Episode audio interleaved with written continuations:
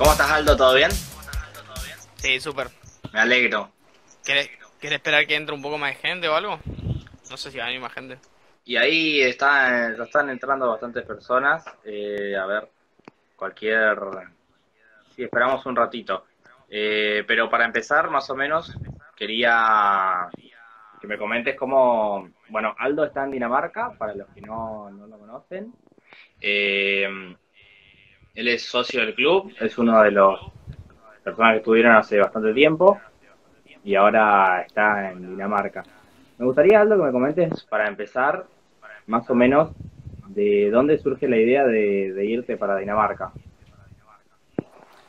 Bueno, la idea surge ya hace un par de años. No era la idea de ir a Dinamarca, pero bueno, primero era irme a alguno de los países eh, cercanos a Argentina.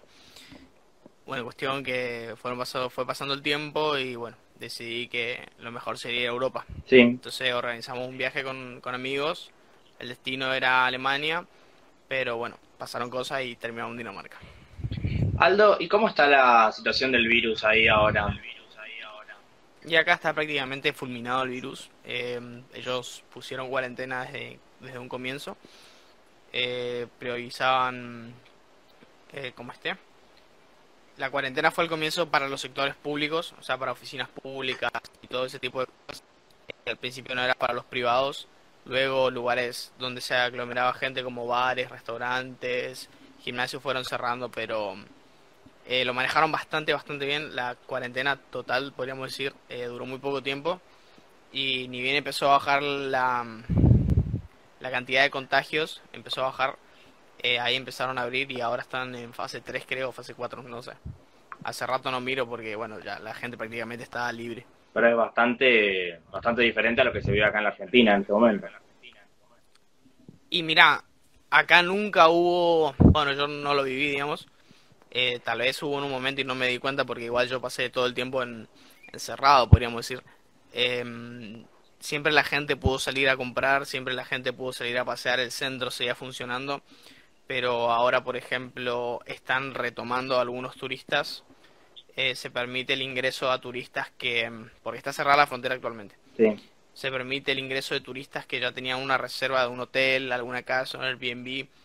A eso se le permite y la gente de Copenhague también está turisteando, podríamos decir. Pero así cuarentena total, que la policía te controle, que necesites barbijo para salir, nunca hubo.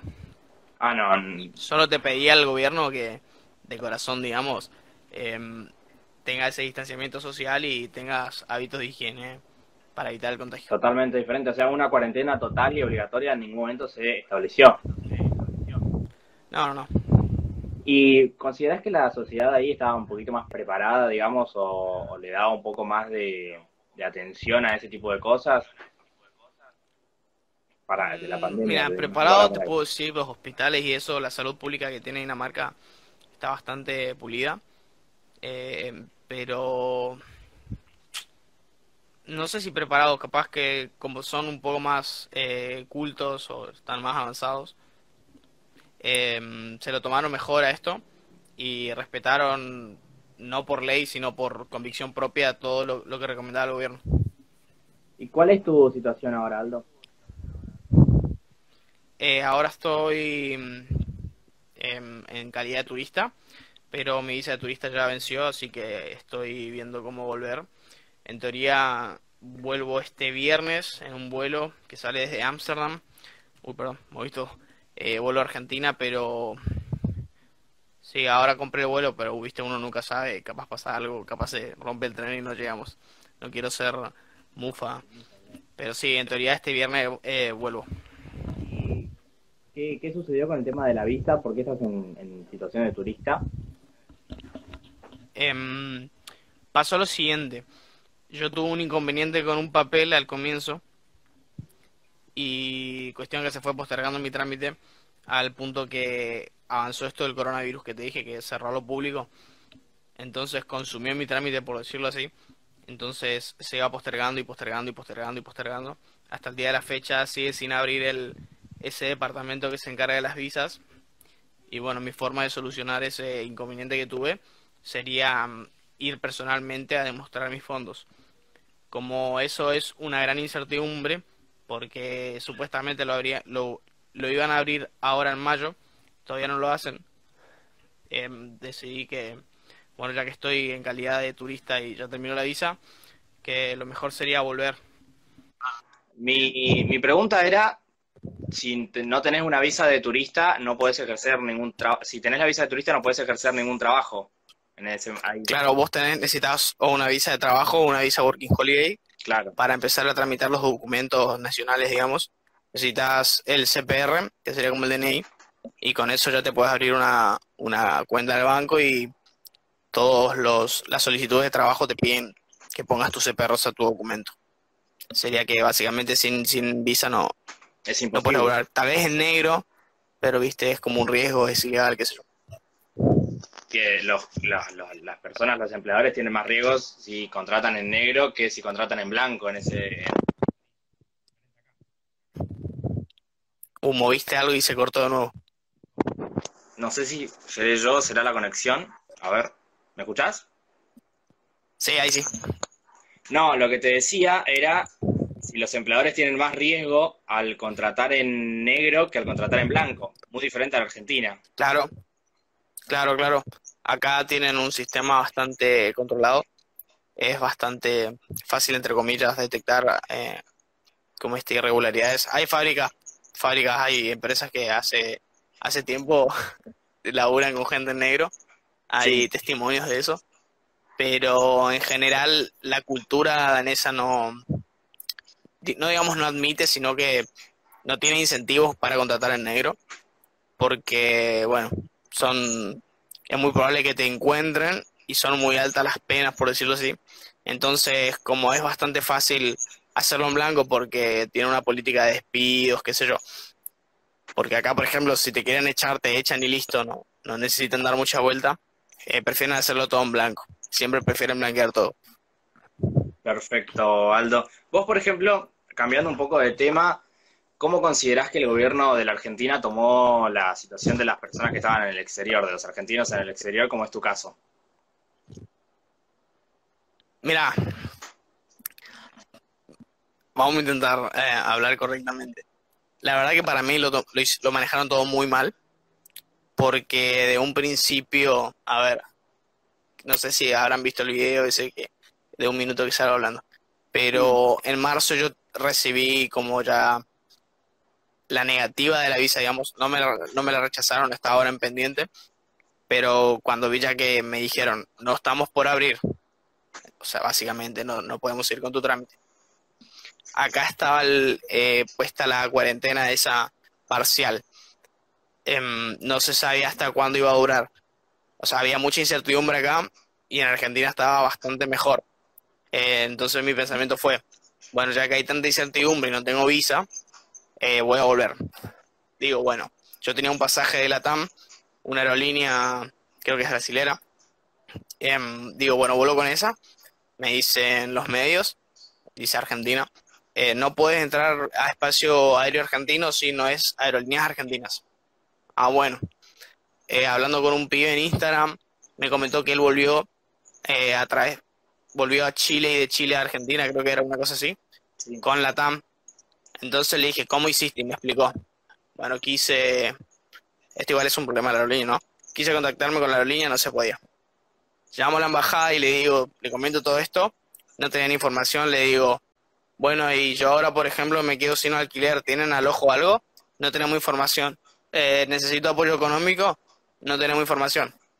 Esa era la respuesta.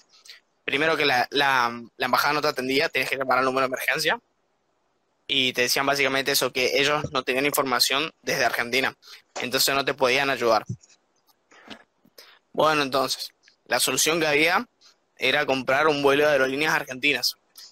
Em, como era la única que entraba y era la que estaban repatriando en ese momento, dije, bueno, voy a tener que comprar porque el vuelo de la TAM este no me va a servir. Compro el vuelo, no solo que salía, o sea, como no hay vuelos de Copenhague o desde Dinamarca a Argentina, son casi todos de, desde España o desde Italia o Alemania.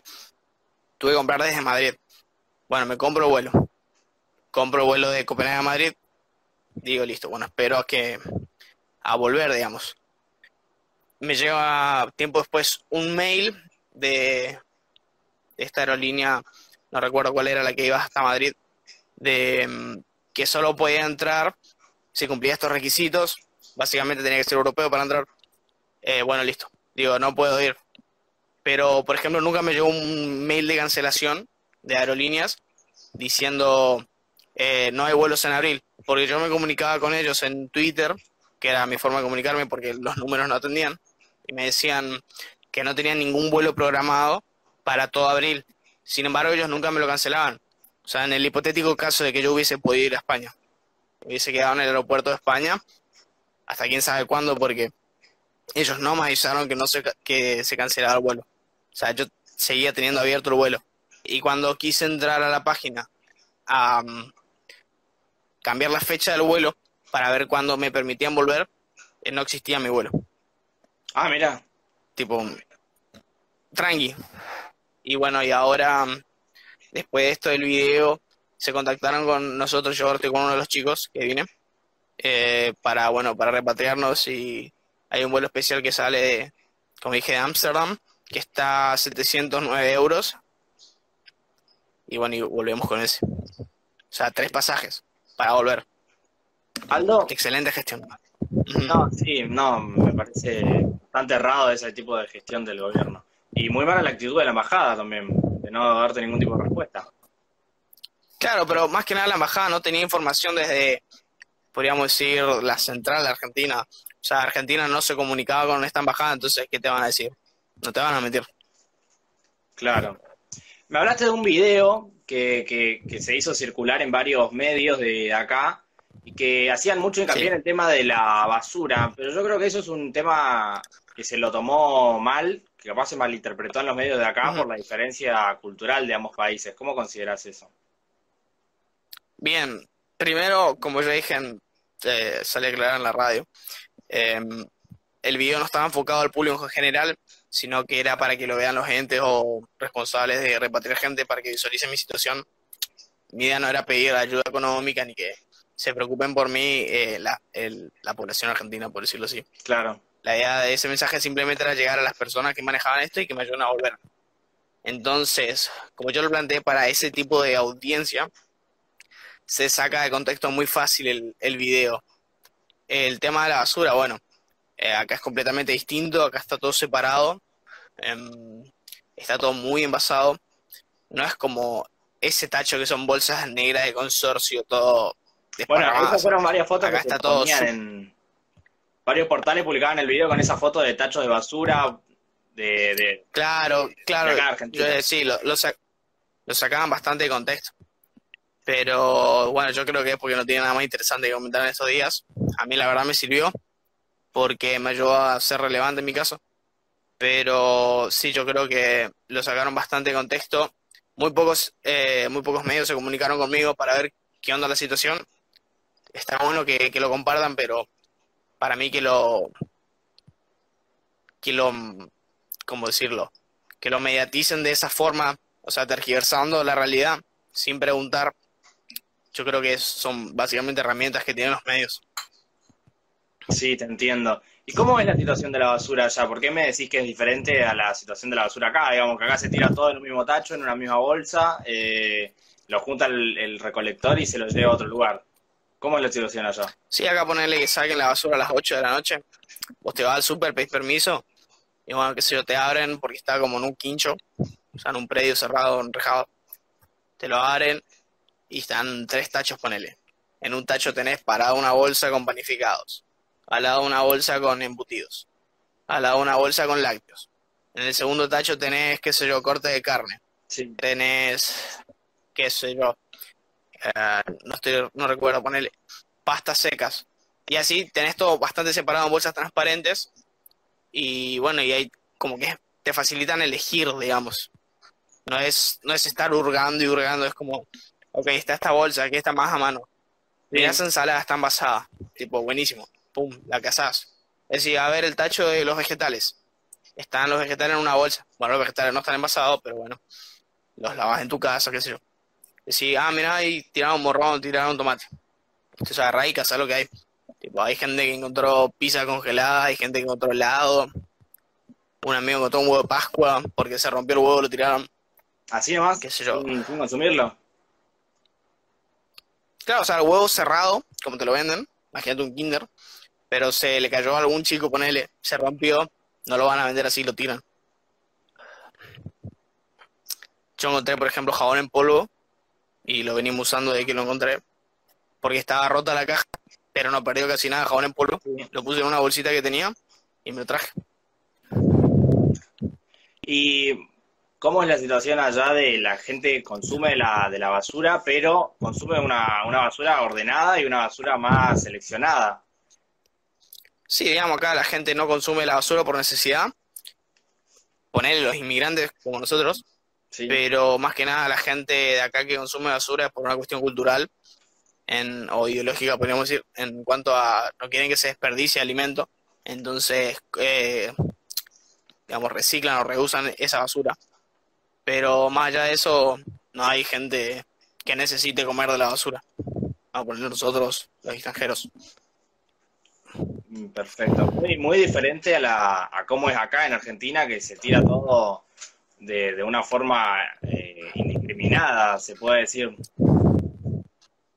Sí, a ver, em, como que en Argentina, si está medio podrida tu verdura, igual tipo la siguen intentando vender.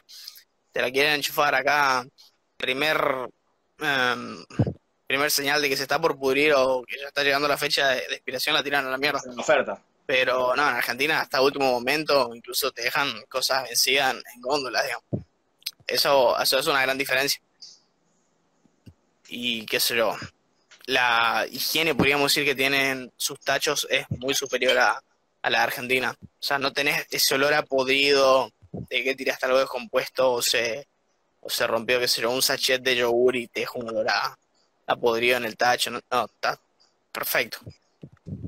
Mira vos, muy, muy diferente eso. Te quería preguntar también, eh, ¿cómo considerás que la gente en Dinamarca, en este tiempo que estuviste ahí, ve a la Argentina desde allá? Eh, ¿Tuviste alguna opinión? ¿Escuchaste algo de cómo se lo ve al país? Sí, acá eh, yo estoy conviviendo con un señor que se llama Miguel, tiene casi 70 años Sí, y podríamos decir que es un hippie bastante liberal. Eh, hoy, por ejemplo, estábamos hablando de- del caso argentino, porque me preguntó, bueno, por qué vine, por qué me vuelo. Y cuando le contaba las cosas no lo podía creer. Pero, por ejemplo, le dije, vienen, qué sé yo, gente de Paraguay, gente de Uruguay, gente de Chile a estudiar, porque la educación es gratis. Y dice, ah, acá también pasa lo mismo, porque acá tienen educación gratis. Viene gente de otro lado, y dice, ¿por qué yo tengo que pagar impuestos para que esa gente estudie?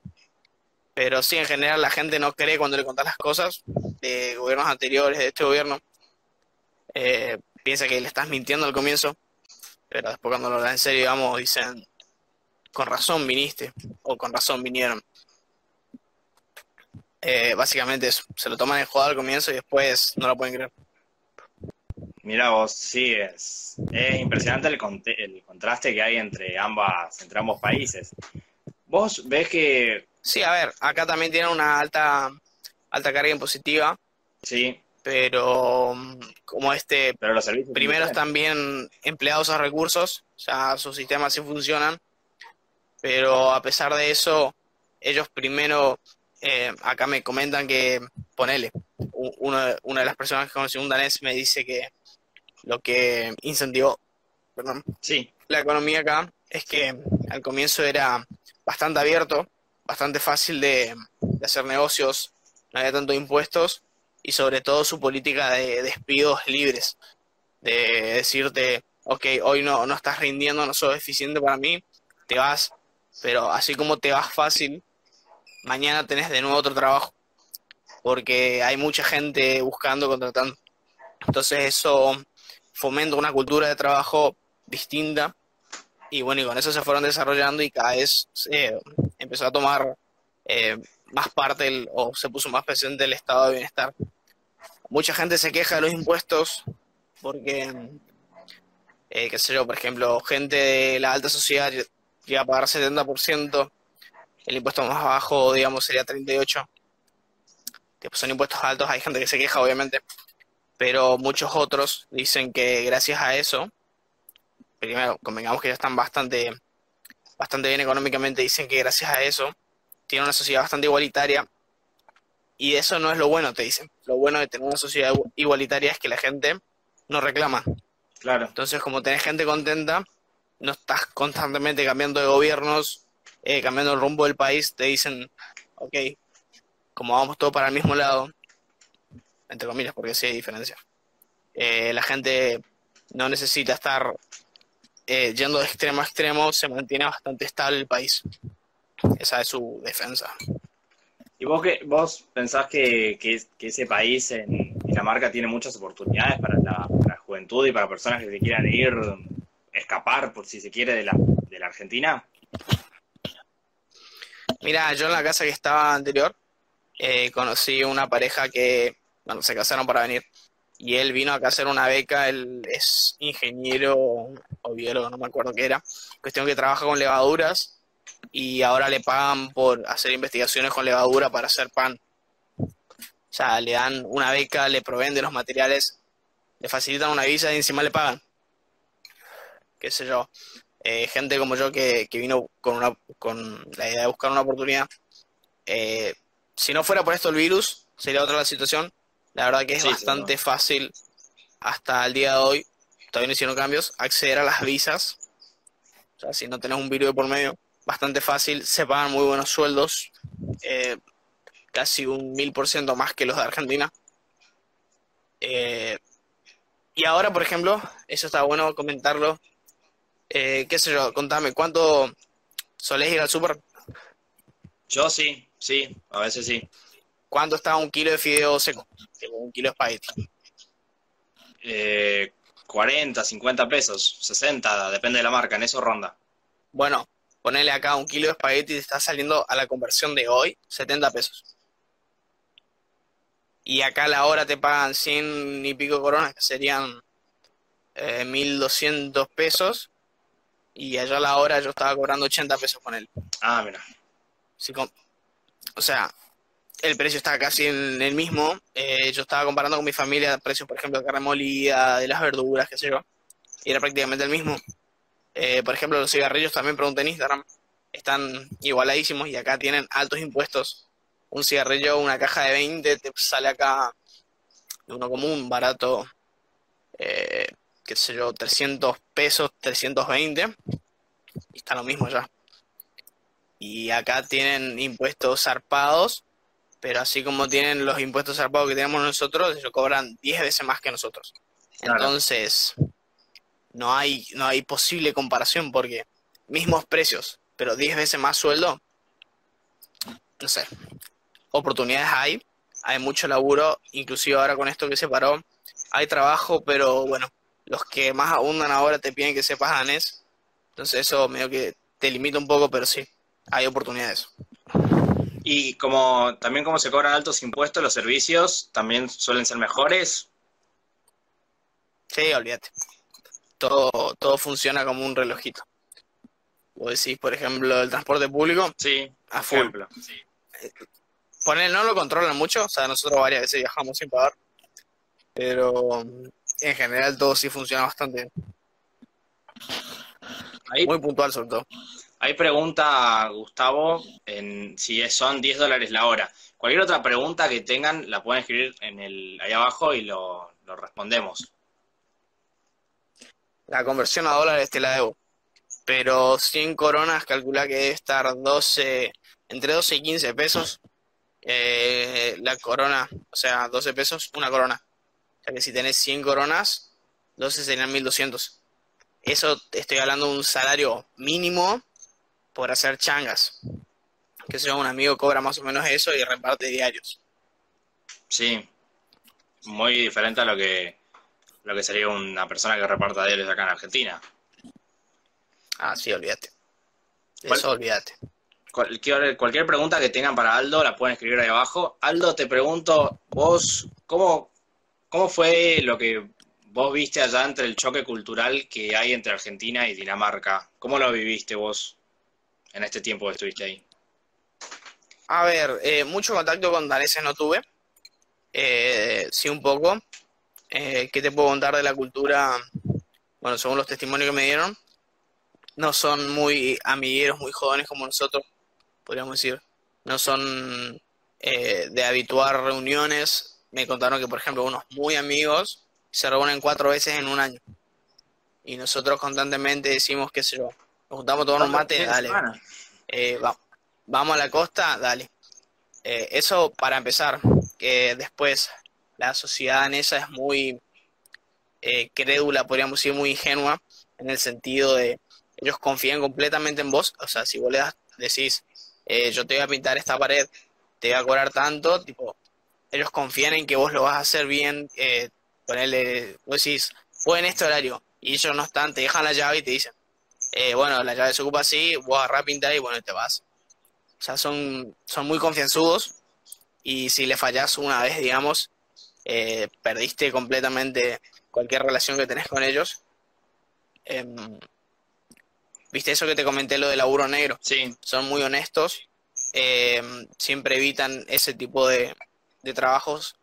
Ponele vos, decís que se va a ofrecer un barrio cortar el pasto. Vos le decís eso a un vecino, a un vecino y te va a decir, ¿Y para qué empresa trabajas vos cortando pasto? Eh, no, para ninguna. No, bueno, entonces yo no, no, puedo trabajar con vos. Ah, son como, sí decirte, honestos, correctos. No son muy... O sea, sí son sociables porque son todos súper amigables, pero no al punto que tenemos nosotros que entramos en confianza súper rápido, estamos todo el tiempo saliendo, juntándonos, así no son como distantes, pero sí son, son amistosos. Sí, te entiendo, Aldo, te entiendo.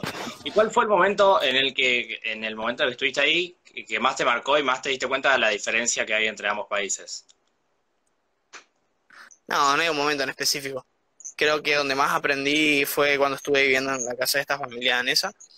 Sí. realmente la, la, señora es correntina, pero qué sé yo, está acá hace 16 años creo, así que está bastante al tanto. Y con ella aprendí un montón de cosas. Eh, me sacaron a pasear, me explicaron cómo funciona más o menos. Eh, sí, eso, digamos, ahí fue como la mayor comparativa que tuve, pero en sí, en todo momento, eh, descubrís cosas distintas. Por ejemplo, así de la mano con lo de los tachos de basura, esta botella, la compré en el súper, qué sé yo. Sí. Está eh, qué sé yo, 150 pesos. Pero te cobran después el envase y ahí te dice qué tipo de plan tiene el envase. Entonces, te cobran 150 pesos más 30 pesos en envase, aunque sea descartable. Si vos querés lo tirás, si no te vas y lo cambias y te dan un voucher por esa plata que pagaste. Entonces, nosotros por ahí vamos, juntamos lata de botellas y con eso compramos para varios días, qué sé yo, fideos o huevo. Ese tipo de cosas no hay allá. O sea, em, no, no sé cómo explicarte. Eh, todos los días descubrís algo, algo nuevo, algo distinto que tienen acá, que allá no hay y decís, pues estaría bueno tenerlo eso allá, facilitaría muchas cosas. Pero si no hay un día en específico, sino que pasa siempre. Eh, hay un comentario muy, muy realista de la situación. Eh, Aldo, ¿vos pensás que la Argentina en algún momento puede llegar a, no, no a ser igual, pero sí a tener una, no sé si la cultura, pero sí los valores que tiene ese país y ese tipo de actitudes? No, valores no, ni en pedo. Ni en pedo eso. No va a pasar. Somos argentinos, eso, eso no lo sueñan. Dinamarca es un país re chico, 5 millones de habitantes aproximadamente. Sería básicamente la provincia de Corrientes en cuanto a dimensiones y en población, sí, un poco más que la provincia de Corrientes. Sí, la mitad de lo que no, creo que pase. Buenos Aires. Por ahí. ¿Cómo? La mitad de lo que tiene la, ciudad de Buenos Aires. Sí, digamos, súper chico. Eh, Imagínate que casi el 90% de la población vive en casas y no en departamentos. Ah, mira. O sea, casi cada, cada uno tiene una jóvenes más. te damos está reconectando Aldo te me tildaste a ver ahí está ponerle en, cuanto a economía qué sé yo este gobierno no lo creo pero capaz bueno capaz sí eh, llega un punto en el que la gente ya no da más y se, se cambie el rumbo del país porque, bueno, ser populismo con las condiciones que tenemos actualmente está complicado, pero suponiendo que en un momento, la sé, que si la gente salga a manifestarse, que bueno, esto no va más, hay que hacer un mínimo ajuste. Si copiamos, aunque sea cómo se manejan acá en cuanto a leyes, yo creo que sí, eh, podemos avanzar muchísimo. Como te digo, viste, ellos estaban conformes, bastante conformes con eso de los impuestos altos a los ricos, qué sé yo, pero te, te facilitan el trabajo, te facilitan conseguir trabajo, eh, hacer una empresa y todo ese tipo de trabajos aunque sea arrancar por eso, que sean estos impuestos del más rico al más pobre, que yo, aunque sea arrancar por eso sería un, gran paso y sería básicamente encaminar el país. Porque, sí, o sea, para mí no está bueno eh, que hagan ese tipo de impuestos, pero como siempre comparan que los países escandinavos son socialistas, que le va bien, bueno, tipo, copiamos todo lo que hacen. Sí. Y en ese caso sí, podríamos llegar porque, bueno, somos mucha gente, así que en teoría... Eh, sí, tenemos una población mucho más grande que, la de ellos.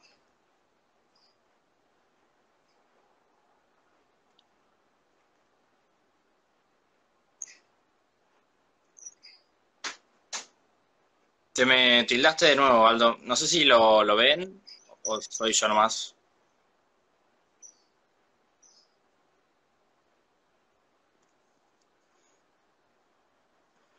No sé si lo ven a Aldo o soy yo nomás que lo veo. Ahí está, ahí te veo mejor. que desapareció. Ah, yo desaparecí. Bueno, a mí se me desapareciste vos. Te pregunto, Aldo, para ir cerrando. Vos ahora tenés planeado volver a Argentina este fin de semana. Eh, ¿Tenés planeado volver a Dinamarca? Uy, se te corta. Se te cortó mal. Sí, me, dijeron que te tildaste vos, Aldo, acá. Acá estoy, acá estoy. ¿Me escuchás? Ah. Sí, sí, sí, te escucho. No sé si me escuchaste la pregunta. Eh, me preguntaste si este fin de semana y. Que este, este fin de semana vos tenés planeado volver a Argentina. ¿Pensás volver a Dinamarca? hacer, hacer, hacer lo que, hacer tu plan original. Y pues, tranquilamente Dinamarca. La idea. Estados Unidos aerolíneas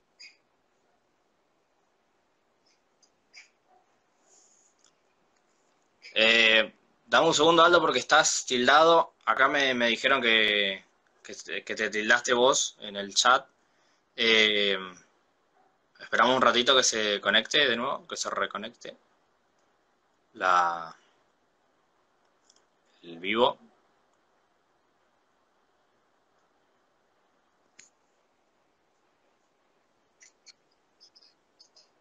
Sí, se tildó. ¿Puedes repetirme la respuesta?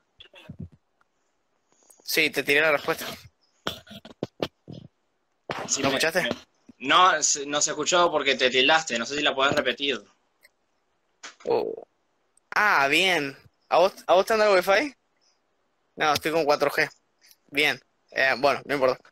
Em, sí, la idea sería o, o, volver acá o ir a Estados Unidos porque tengo gente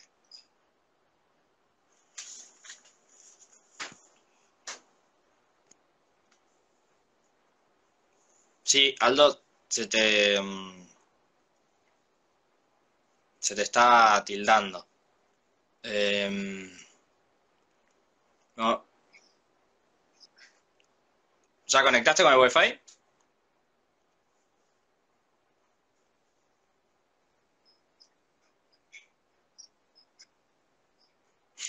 Ana Patrick el, el Wi-Fi acá. Hay bastante gente y no sé, que están jugando los jueguitos los, los hijos de pero te repito la, sería te repito la pregunta. Si vos este fin de semana venís para Argentina y si tenés la idea de volver a Dinamarca a retomar tu plan original, tu idea original, me dijiste que si no es Dinamarca sería Estados Unidos y ahí te perdí de nuevo. Sí, eso. Básicamente, según las posibilidades, porque bueno, ahora tengo em, que devolver mucha plata porque yo vine con bastante plata prestada una vez que vuelva el dinero, veo qué puedo arreglar con las aerolíneas y bueno, y juntar un poco de plata. La idea sería volver acá. Es un gran veremos, un gran depende, pero bueno, eh, el tiempo lo dirá. Pero sí, no, la idea no es quedarme. Te entiendo, te entiendo totalmente. Bueno, Aldo, muchísimas gracias por el, por el vivo, por, por hacerlo con nosotros. Eh, y mucha suerte en lo que, en lo que se viene, en lo que sigue. ¿Algo más para comentar? Dale. No, nada de eso. Yo estaba dispuesto a responder preguntas. Buenísimo. Después, después tal vez cuando vuelva y tenga más información o, pueda contar la experiencia de, cómo fue el tema de repatriarme, tal vez tenga algo para decir, pero por ahora está todo dicho. Buenísimo. Seguramente nos veremos si hay un tiempo en el, en el transcurso en el que estás acá en Argentina. Obviamente. Un saludo, Aldo. Muchas gracias a todos los que se sumaron. Eh, esta noche hay conversando con el club, así que súmense y gracias por escucharnos. Hasta la próxima. Dale.